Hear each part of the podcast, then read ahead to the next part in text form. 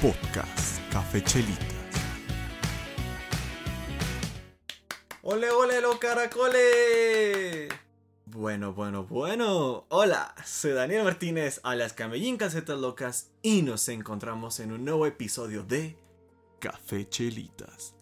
Me da mucho gusto poder saludarlos una ocasión más, en otro día, en un nuevo episodio. Y pues les mando un gran saludo a todos los que nos están escuchando y les deseo una muy buena vibra con mi cafecito que tengo aquí a mi lado. Salucita. Está calientito, como me encanta.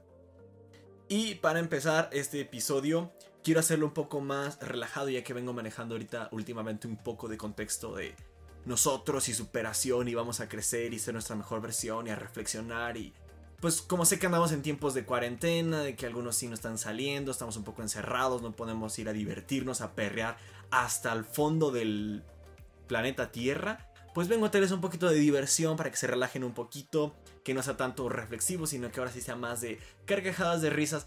Y como lo pudieron ver en el nombre del episodio, son un poco de datos inútiles que no nos sirven para nada, pero que no sabemos. Así que les voy a compartir algunos que encontré yo o que me sé yo particularmente. Ya me pueden dejar en la cajita de comentarios los que se sepan ustedes y lo explicaré más al final. Comenzando con el primero, ya lo mencioné en un episodio del podcast, si no me equivoco es el segundo, vayan a escucharlo por si no lo escucharon, el de las papilas gustativas en los testículos. Sí, como lo escuchaste, los hombres tenemos papilas gustativas en los testículos, es un artículo científico 100% comprobado. Dejé el enlace de la página en ese episodio para que si no lo checaste puedes ir a verlo. Es un dato inútil, pero relevante. El segundo también lo mencioné creo que en ese mismo episodio del cual el aroma que se desprende cuando cortas el pasto, pues no es nada más que otra cosa que la misma planta alertando a sus compañeras de que algo está pasando y es un olor de tristeza y desesperación porque las plantas están muriendo y no es rico aunque a mí me encanta ese aroma. En el siguiente dato inútil que tenemos por aquí sería, lo encontré este en Facebook de hecho, y es de que le preguntan a la empresa de jabonzote, sin patrocinio, de que cómo se diría a un jabón sote chiquito. Si sería jaboncito, sotito o cómo sería por el estilo. Y la marca empresa pues les dice que la presentación chica se le se tendría que conocer coloquialmente como sotito. Así que si tienen un jabón sote pequeño es un sotito. El otro no le pude indagar realmente a fondo, pero me dejó mucha intriga y se los dijo de igual manera a ustedes para que les corroa la duda.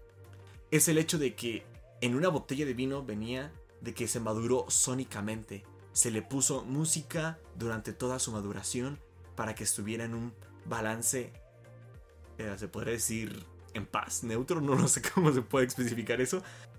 Se me hizo curioso de que esta botella, y lo pongan en su etiqueta, que fue madurado sónicamente. Indagué un poco, encontré que sí hay personas que hacen esto de poner música en las cavas y que durante la maduración tengan música. Entonces no sé si realmente afecte, si los haga más buenos, les den mejor sabor. Pero se los dejo para que les corro ahí e investiguen ustedes también. Existe la maduración sónica que yo la desconocía. Este dato también lo puse en ese episodio que les mencionaba el segundo, si no mal recuerdo. Y es que si una persona te dice que le agrada tu voz, es porque ya se imaginó cuando has gemido. No sé, déjenlo ustedes ahí al aire que andarán con esa mente cochambrosa pensando para que les digan que tiene una bonita voz. No sé si se los hayan dicho ustedes, a mí en lo particular creo que no. Así que si alguien se los dijo, ya saben por qué. Así que mucho ojo y cuéntensela con más confianza le tengan. El siguiente también lo encontré en Facebook y se me hizo muy gracioso. Hace referencia a la palabra boneless, que a la mayoría de las personas le gusta esa fritura de pollo. Y si dividimos la palabra en sus dos términos, bone es hueso y less es sin. Entonces, boneless es sin hueso. Esto quiere decir que si una persona te dice, ay, a mí me encantan los boneless, quiere decir que le gusta el sin hueso. O sea, hace un albur por ahí, se los dejo. Este dato realmente no recuerdo dónde lo obtuve, de dónde lo saqué, pero todos tenemos nuestra memoria y somos capaces de obtener recuerdos a través de ella. Da la casualidad de que cada vez que, valga la redundancia, recuerdas un recuerdo, y entre más lo recuerdes, lo vas a ir modificando poco a poco, ya que tu mente tiene esta capacidad de que si a ti se te ocurrió algo en ese momento, de que el sol estaba de otra forma, de que una persona cruzó o que había un animal por ahí, tu mente lo va a modificar y la siguiente vez que lo recuerdes va a tener esta modificación e incluso le puedes seguir modificando hasta alterar totalmente este recuerdo y alejarlo de lo que originalmente era y tener un nuevo recuerdo, pero tú no lo vas a saber porque tu mente va a hacer estos pequeños y sutiles cambios en tus recuerdos. El siguiente lo encontré de una persona que ya se aburrió en la cuarentena y es de la salsa valentina. Yo el dato que me sabía era de que la mancha que se ve ahí no es un vampiro, sino es el estado de Jalisco. No es el dato relevante, sino de que la salsa valentina se llama así en honor a una guerrillera de la revolución originaria de Tamazula, que básicamente se vistió de hombre para poder ir a la guerra y luego más tarde sería dada de baja ya que se descubrió que era mujer y, en efecto, amigos, es nuestra Mulan mexicana Valentina. Así que les dejo otro dato más relevante de todos aquellos amantes de la salsa Valentina a lo picoso. El siguiente dato también lo encontré por internet y es un poco gracioso porque el poner menos 4 grados en el teléfono, analízalo y háganlo, es una persona que está cagando. Por el siguiente dato es de un video que lo nada más lo recopilé como información. Y es de que es algo triste porque los perritos, cuando se quedan sordos, no saben que se quedaron sordos. Piensan que la gente los dejó de querer y simplemente ya no los pelan y no los quieren y por eso ya no les hablan y ellos se deprimen porque ya nadie los quiere, siendo que su problema es que están sordos y que ya no escuchan las palabras de amor que les decimos. Se vale llorar, se vale llorar. Otro también muy interesante es de las frutas y las verduras, ya que tendemos a confundir y en este caso como por ejemplo el más conocido o más sobresaliente, el aguacate. No es una verdura, sino una fruta, al igual que el jitomate. Así que cuestionense ustedes, investiguen bien qué frutas son frutas y qué verduras realmente sí son verduras. Porque incluso, por ejemplo, la papa es un tubérculo y no viene siendo una verdura. Este dato lo recopilé de un amigo también de Facebook y es muy común decirle a una persona que le gusta el anime y estas cosas japonesas, decirle que es un otaku, que es un freaky y es un otaku y los tachan de estas personas y no se bañan, aunque realmente sí no se bañan. Pero la definición real y original de la palabra otaku hace referencia a todas las personas que tienen afición o una obsesión con alguna cosa o objeto o se hace lo que sea en particular. Así que lamento informarles que aquellos fans de una banda fans del fútbol, fútbol americano, de algún equipo, de algún deporte, si son demasiado fanáticos, ustedes también son unos otakus.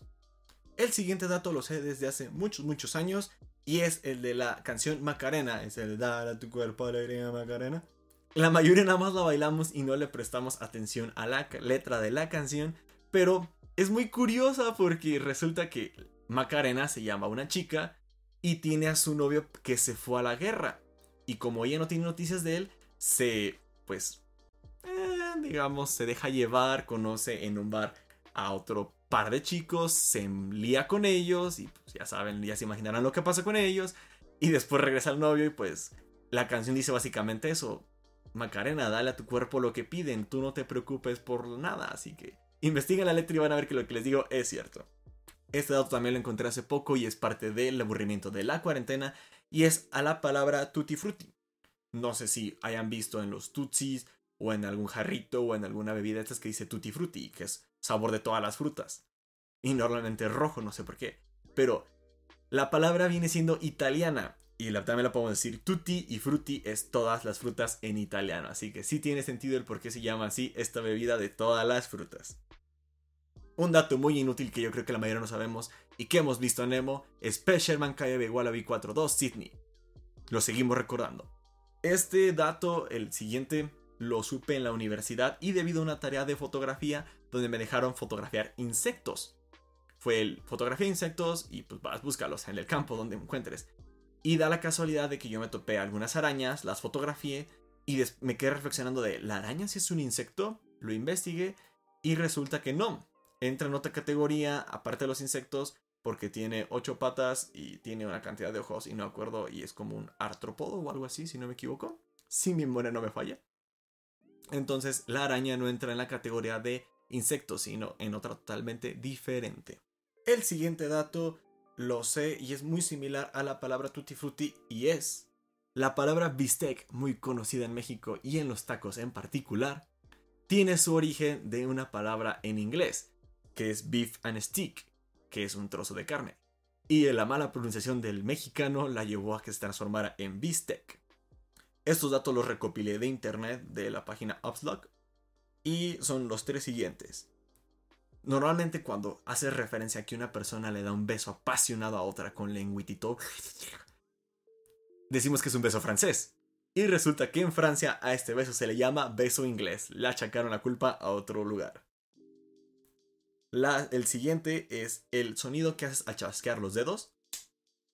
No es otro más que el de tu dedo, ya sea con el que estés chasqueando, cuando pega en la palma de tu mano. Así que el sonido que se produce es que tan fuerte choca tu dedo en la palma de tu mano.